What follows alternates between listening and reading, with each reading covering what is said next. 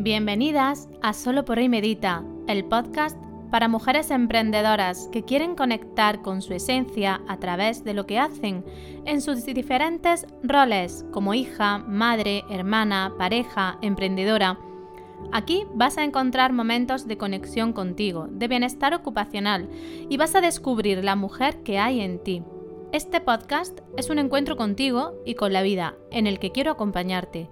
Soy Mariluz Panadero, mujer, terapeuta ocupacional, emprendedora y madre de dos niñas. Experta en promover actividades significativas para mejorar la salud y el bienestar para la población general y las personas con diversidad funcional. Si eres mujer, madre, emprendedora o estás a cargo de personas con diversidad funcional, te invito a escuchar este podcast cada 15 días los lunes a las 8 y 8 de la mañana. En este podcast hay meditaciones, reflexiones, ejercicios y entrevistas a profesionales de la salud, de la educación y del desarrollo personal. Ahora tienes la oportunidad de conectar con la mujer que eres y poner al servicio de la vida tus dones y talentos para vivir con bienestar y en abundancia. Inhala y exhala, que comenzamos.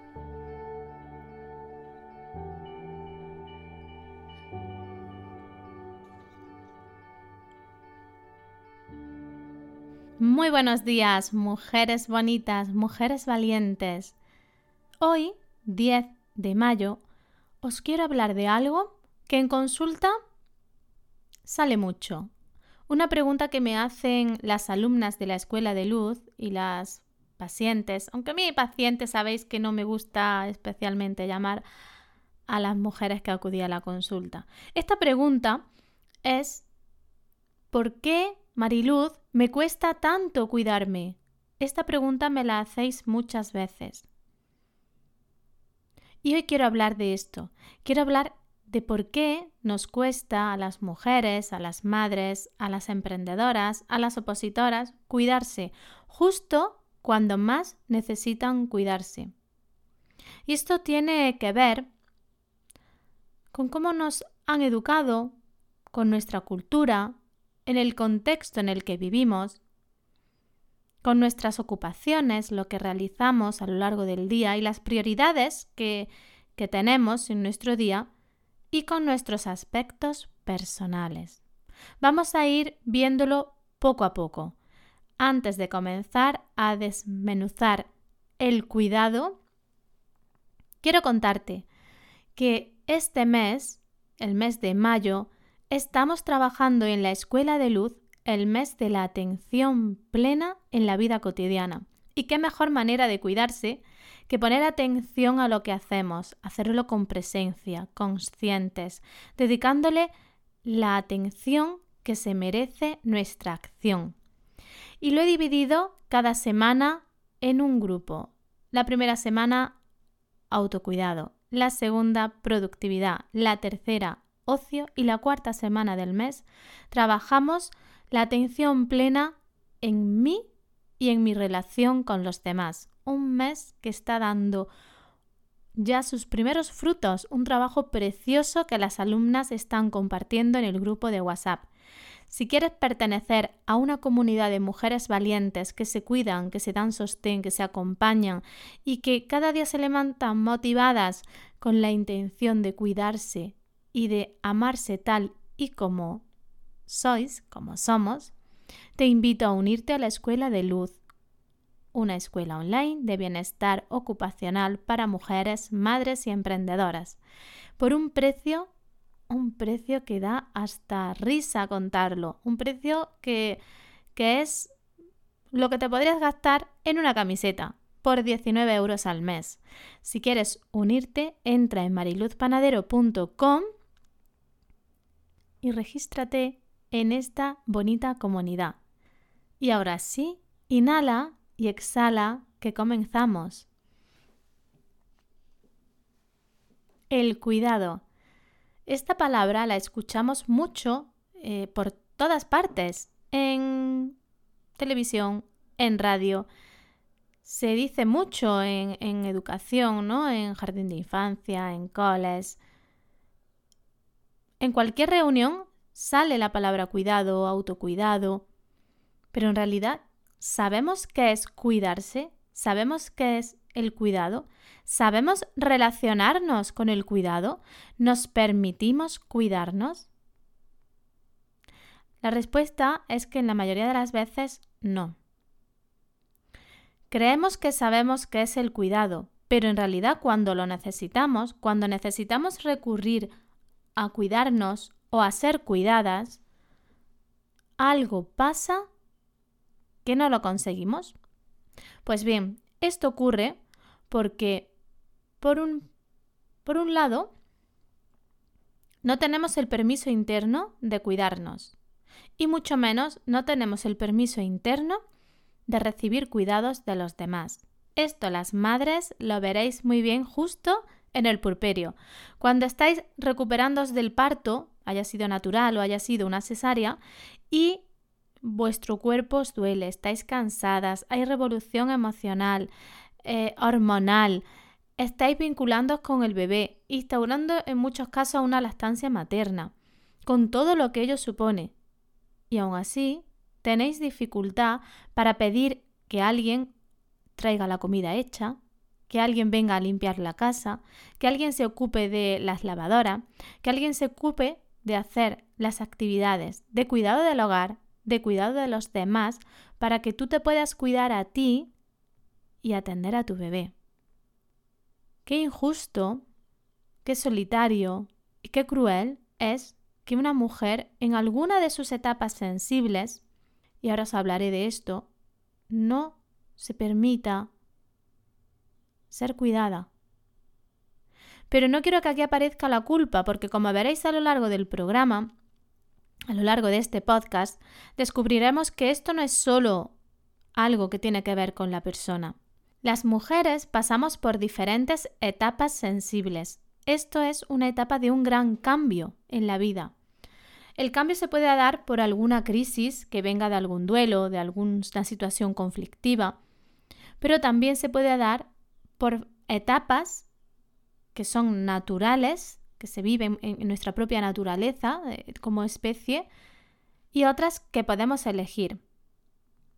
Se habla de que en el desarrollo de un niño existen etapas sensibles, por ejemplo, cuando pasan del gateo a la bipedestación. Es una etapa sensible en la que el niño se siente, por un lado, enraizado con la vida y con fuerza para ponerse en pie, pero a la vez vulnerable porque no se siente seguro en su caminar y necesita recurrir mucho a sus figuras de apego. Otro momento es el desarrollo del lenguaje, cuando empiezan a hablar. Otro momento muy sensible en, en, la vida de una persona, en este caso en la vida de las mujeres, es cuando aparece la menstruación y se produce un cambio, se inicia un cambio hormonal y físico en el cuerpo de la mujer y esa niña empieza a sentir que ya no solo es una niña, sino que su cuerpo está cambiando, que sus intereses están cambiando, que su olor cambia, que sus emociones están revolucionadas.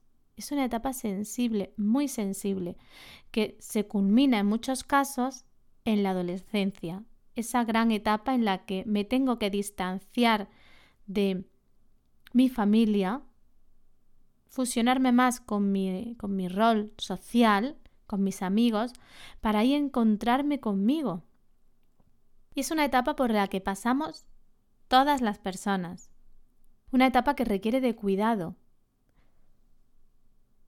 de pedir ayuda, de sentirte sostenida y que en muchos casos no es así, porque no se sabe medir bien la distancia, los progenitores no saben medir bien la distancia correcta con los hijos o en muchos casos quieren sobreproteger al hijo y el hijo en su necesidad de identificarse con él mismo rechaza a los padres. Aquí se ve muy claramente cómo hay una alteración producto de esta transición que se produce, que requiere de un aprendizaje y de una adaptación, cómo se produce una alteración en los cuidados. Pero es que las mujeres, que en este caso eligen ser madres y que pueden ser madres, viven una etapa sensible bestial, porque de la noche a la mañana pasas de ser una mujer a ser una mujer y una madre. Y esto implica un cambio alucinante en nuestra vida. Alucinante porque hay una criatura que depende de ti. Tú ya no solo tienes que pensar en ti, es que tienes que pensar en tu criatura. Hay una presión social bestial y aquí pongo mucho, hago mucho hincapié porque me parece muy importante que reflexionemos sobre esto. ¿Por qué se nos exige a las madres saber hacerlo todo desde el minuto cero? ¿Por qué tengo que saber cómo, cómo amamantar a mi bebé? ¿Cómo cambiarle un pañal? ¿Cómo dormirlo? ¿Cómo conocer sus diferentes llantos? ¿Cómo organizarme de nuevo en el hogar cuando hay una batería de nuevas actividades en mi vida, hay un nuevo rol, hay nuevas ocupaciones. ¿Cómo se me exige como madre que vuelva al trabajo prontísimo, que esto daría para otro podcast, y que haga como que mi vida no ha cambiado en mi rol laboral? Es decir, se le exige igual o más a una madre por el mero hecho de ser madre. ¿Cómo se le exige en muchos casos a la mujer que es madre seguir estando disponible de la misma manera en la relación de pareja. Fijaros cuántos exigentes externos de nuestro entorno, de nuestro contexto, que influyen en nosotras. Fijaros qué importante es que nosotras tengamos muy claro la prioridad de nuestro autocuidado para que en una etapa sensible pueda estar muy conectada conmigo y no me salga fácilmente de darme aquello que necesito. Y yo aquí te pregunto, mujer que me escuchas, ¿te puedes dar el permiso de ser la primera? ¿La primera en ducharte? ¿La primera en desayunar? La primera en vestirte, la primera en hacer cualquier actividad que sea para el cuidado de tu salud, como cortarte las uñas, como meditar un rato, como realizar alguna actividad de atención plena, ¿Cuántas veces cuando salgo a pasear un fin de semana me encuentro a padres dando paseos con los hijos y dicen, no, es que mi pareja se ha quedado en casa duchándose? Qué bendita soledad y encuentro con una misma un ratito en sola. Pero siempre nos quedamos para el final. Nuestro cuidado, nuestro autocuidado, queda relegado al final. Pero es que la cosa no queda aquí. Es que normalizamos y, creo que una etapa de las más sensibles que vivimos es ese comienzo con la maternidad, ese comienzo con ser madre. Y justo en este momento integramos que estamos al servicio de la vida, que es real, porque estamos al servicio del cuidado de nuestras criaturas, pero que nuestro cuidado se relega al final. Y van pasando años y poco a poco empiezo a recuperar algo que tiene que ver con mi autocuidado pero algo lejano. Hasta que mis hijos crecen y me encuentro en otra nueva etapa sensible que es cuando mis hijos se van de casa, el famoso síndrome del nido vacío. Aprovecho para recordaros, y lo dejaré enlazado en las notas del programa, que tenemos dos podcasts hablando sobre el síndrome del nido vacío. ¿Qué ocurre aquí?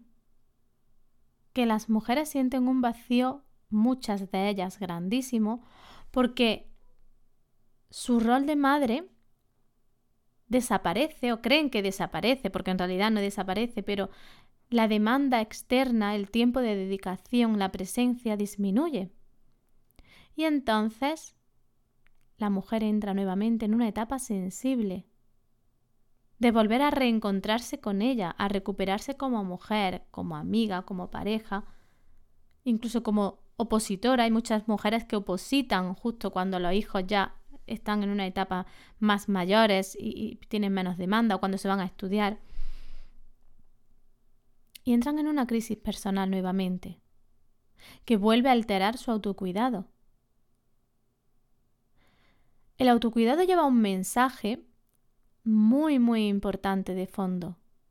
El mensaje que lleva el autocuidado de fondo es me amo.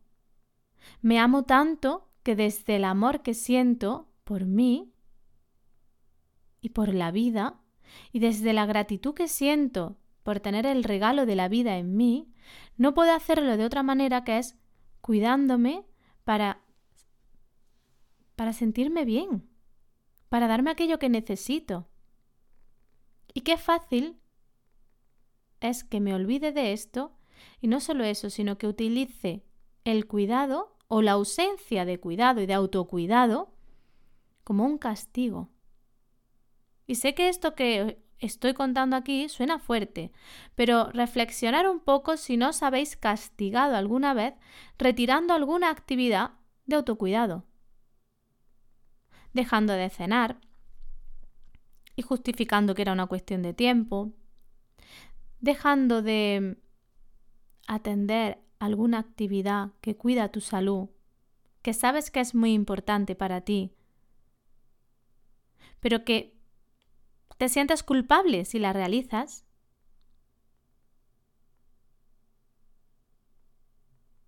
Reflexiona un poco sobre esto y irás descubriendo cómo es la relación entre tu autocuidado y el amor. Pero es que seguimos quemando etapas y llegamos a una etapa que es la menopausia. Y vuelve a aparecer aquí, que se solapa muchas veces con el síndrome del nido vacío, el cierre de una etapa de servicio a la, a la vida, de reproducción, una alteración hormonal que influye a nivel sistémico en nuestro cuerpo que vuelve a ser una etapa sensible. Afortunadamente en esta etapa empiezan a aparecer nuevos cuidados. Y yo veo personas que se apuntan a mis talleres, mujeres que se apuntan a, los talleres a partir de los 50, 55 años, con esta necesidad de reconectarse, volverse a conocer, volverse a cuidar.